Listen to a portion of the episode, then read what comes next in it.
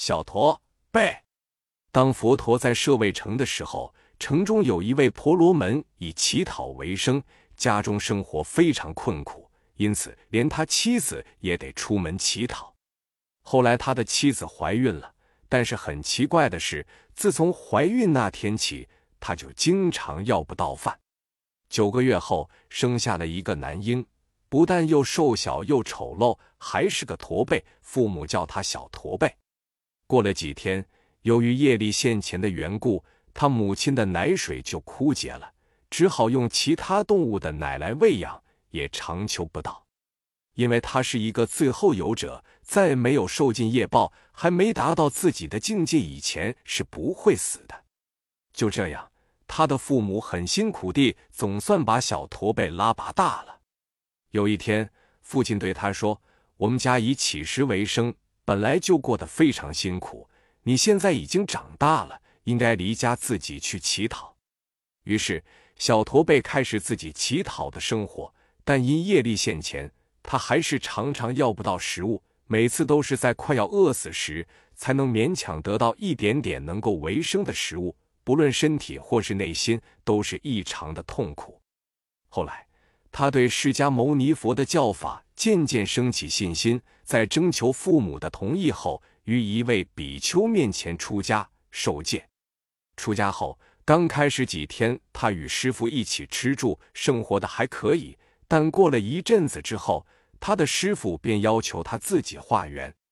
于是小驼背就开始了一个正规比丘的生活方式：有时与僧众一起去受供，有时独自去城里化缘。但即使他与僧众一起受供，也经常得不到食物。而其他的比丘都吃饱喝足，有时是轮到他时，施主的供饭恰巧没有了；要不然就是施主突然有急事走了，回来后就漏了他，而接着供养下面的比丘。在所有的僧人中，他是生活的最苦的。很多比丘知道这种情况，很怜悯他，就去请问世尊：“世尊，小驼背比丘经常吃不到饭。”有时后面的比丘都已经获得足够饭食，却漏掉他，该怎么办？世尊因此制定一条戒律：上面的比丘未得到食物以前，下面的比丘不能受食。尽管如此，小驼背比丘还是经常吃不到饭，即使到城中化缘，也常常是空钵而返。后来有两天，他打扫世尊的内殿，都吃得很好，身体也健康了。于是他把握时机，勇猛精进，顿时断除一切烦恼，获证阿罗汉果位。然而，虽然他已是位罗汉，但是依然要承受业报。他想，我还是天天打扫经堂，可以生活的好一些，就又去佛陀的内殿。但当天另一位比丘已经把殿堂内外打扫得干干净净，他只得着衣吃钵到城中化缘，但一无所得。第二天，他早早的拿着扫帚，很有把握的去殿堂。谁知早已有位比丘把殿堂打扫干净了，只好先回了。回去后，听说有位大施主将在中午供养世尊和僧众，可是施主临时有急事提前供养，小驼背比丘在坐禅，因而不知道。等世尊应供结束，施主也出门了，小驼背又没吃到饭。第三天，他更加提早，拿着扫帚去殿堂，又见已有比丘在打扫，只好回了。阿难知道他已第三天没饭吃，特地为他介绍一位施主，中午去他家受供。可是施主临时有事，必须马上出门，匆匆忙忙忘了嘱咐家人，今天中午将有一位比丘来应供。于是，当小驼背前来化缘时，没人理他。阿难从城中化缘回来，听说小驼背罗汉仍未吃到任何食物，心生怜悯的宽慰他：“不要担心，明天我好好供养你。”第四天早上，阿难尊者手持两个钵到城中，化到满满的两钵，一钵自己吃了，另一钵准备带给小驼背。到了齐陀林时，来了很多恶狗抢吃钵里的饭。阿难想尽办法也没能对付，只剩空钵。阿难尊者想，即使再去化，赶回来也已过午。下午阿罗汉不管怎样都不会吃的。这样，他仍然没吃到饭。穆建连听说小驼背已四天没吃饭，心里很不是滋味，就也想帮他化缘。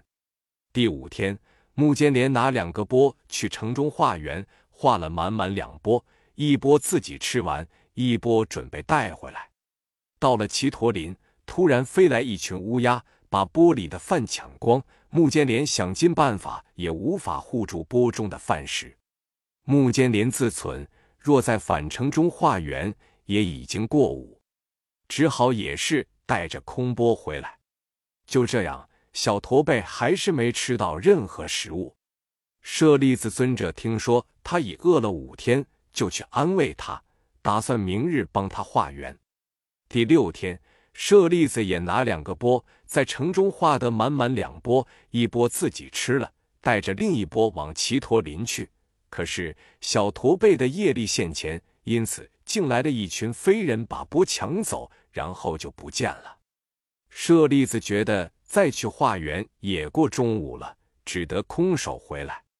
小驼背罗汉依然没吃到饭，舍利子在安慰他，不管怎样。明天我一定会想办法好好供养你。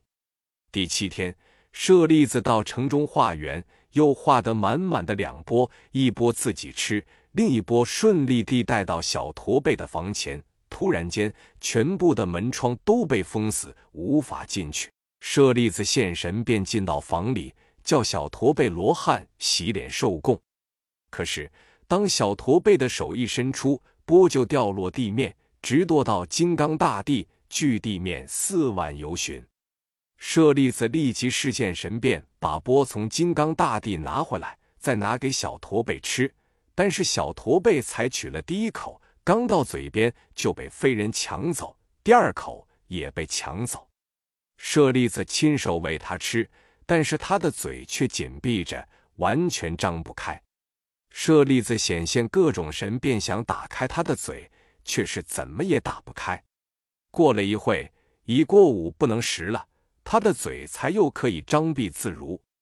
舍利子万般无奈，问他感受如何。小驼背说：“只是口渴，给我一口水喝吧。”舍利子取了一钵水，又是业力现前，许多飞人把灰撒进水里，成了一钵灰汤。小驼背罗汉知道这是自己前世的业障，就喝了一口灰汤。显示降冰雹、闪电、打雷等神变后，进入涅盘。朱比丘将他的遗体做成塔，并做种种供养。后来，比丘们请问世尊：“世尊，小驼背造作什么恶业？在七天中，众比丘竭尽全力都无法救他。虽是阿罗汉，却在饥饿状态下去入涅盘。希望世尊演说他的因缘。”佛陀告诉比丘们。这是他前世业力显现的缘故。一切众生的业力不会成熟在外面的地、水、火、风上，而是成熟于自己的身心中。有位诵经百千劫，所作业不亡，因缘会遇时，果报还自受。很久以前，有位施主夫妻都好行广大布施，他们的孩子长大后，大施主去世了。施主的妻子继续做广大布施，但孩子反对，多次警告母亲：父亲在世时布施，但我们不能这么做。你不要把家里的财产全都布施给别人。但母亲依旧广做布施。有一天，他居然狠心把母亲关在房间里，不给她吃，也不给她喝，打算饿死她。即使母亲再三的苦苦哀求，他依然不给一口水、一口饭，也不放他出来。就这样连续了七天，他的亲戚朋友闻风而至，呵责他，他才被迫放出母亲。这时母亲已是奄奄一息。亲戚们问他：“现在你需要什么呢？”他说：“想喝一口水。”儿子听了，心想。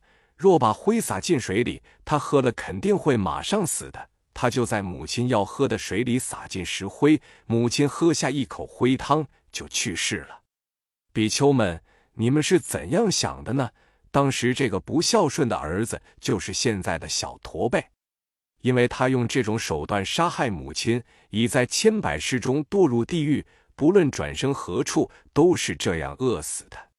虽然今世他已是最后有者，不再轮回了，但也是在喝下一口灰汤才进入涅槃。另外，在贤劫人寿二万岁迦叶佛出世的时候，有一位施主的双胞胎儿子。长大后，都对迦叶佛的教法升起大信心，一起出家，都成了说法上师，得到许多供养。其中一位心地纯善，会把所得拿去供养僧众，尤其常供养那些生活较困难的出家人。另一位不但不随喜，还反对说：“你不要把我们的财产全部供养僧众。”那位纯善的法师就劝他：“我们生活充裕。”而许多僧人有困难，作为一个具悲心的出家人，有什么理由不上供下施呢？反对的那位无话可说，只好劝纯善的比丘到别的地方说法。因此，僧众没人供养，生活产生困难，就派人请他们两位回来。那位吝啬的法师听到后，生气的恶骂：“这些僧众就是要我们供养。”已到了别处，还是纠缠不清，整天没吃没喝的，简直像恶鬼一样。那位善良的法师劝他：“你这样恶口骂僧不合道理，应好好忏悔。”他自己也觉得不应该如此，生了很大的后悔心，因此在临死的时候发了一个愿：“愿我对僧众恶口咒骂的恶业不要成熟。”并愿将来能在释迦牟尼佛的教法下出家，令佛欢喜，获证阿罗汉果位。当时的吝啬法师就是今世的小驼背比丘，因为他以恶口咒骂僧人的果报，使他五百世中转生为恶鬼。后来无论在转生为哪一道的众生，全是饿死的。由于他在临终时发愿，希望将来能在释迦佛的教法下出家。证得阿罗汉果，所以今生他能在我的教法下对我升起欢喜心，并能在出家后摧毁三界烦恼，获证阿罗汉果。